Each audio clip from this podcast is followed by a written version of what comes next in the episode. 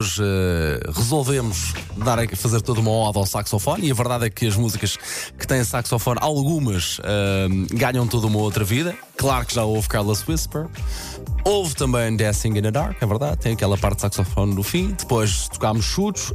Seguimos agora para um, Baker Street, é verdade. Muita gente aqui a relembrar e muito bem através do nosso WhatsApp de Baker Street. Há outras sugestões também, seguimos por esta.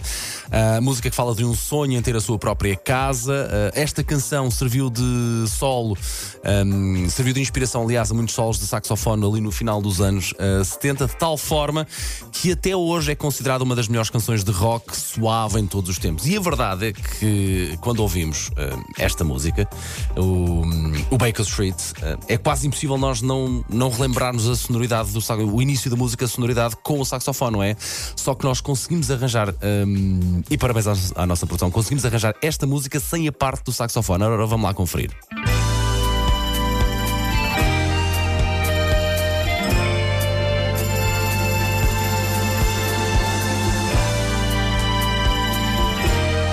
Crescendo, a preparação dele. Já deve estar a imaginar, não é? Está mesmo aí a chegar, a preparar-se, uma pessoa já está a ganhar aquela vontade e de repente. Então onde é que. então onde é que está? O que é que é feito dele? Pois é, ganha toda uma outra vida, é verdade.